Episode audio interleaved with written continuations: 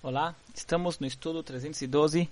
Hoje é o último dia que nós vamos falar da mitzvah, da herança, que essa, ela se repete por alguns dias. Hoje é o último dia que nós vamos repetir essa mitzvah. E sobre essa mitzvah, só queria trazer mais uma ideia apenas.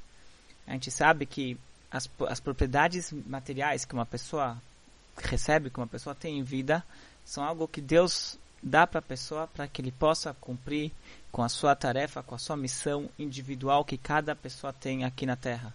Nós somos criados, nós somos enviados aqui, nós vivemos nossas vidas aqui na Terra com um propósito único que é definido por Deus e que aquele propósito só pode ser realizado por aquela pessoa. Cada pessoa tem a sua tarefa individual que ninguém mais pode fazer por ela.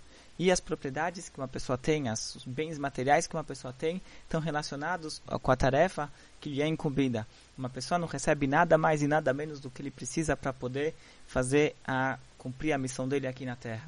Baseado nisso daqui, a gente também talvez possa, pode levar um pouco mais adiante sobre a ideia de heranças. Eu não vi nada escrito nessa, nesse sentido, mas acredito que possa ser explicado dessa maneira, que quando uma pessoa falece, os bens dele, natural, de uma forma natural, ele deixa, no momento que ele falece, ele deixa de ser o dono e automaticamente os herdeiros já são aqueles que são são os donos que têm o real direito sobre a propriedade dele.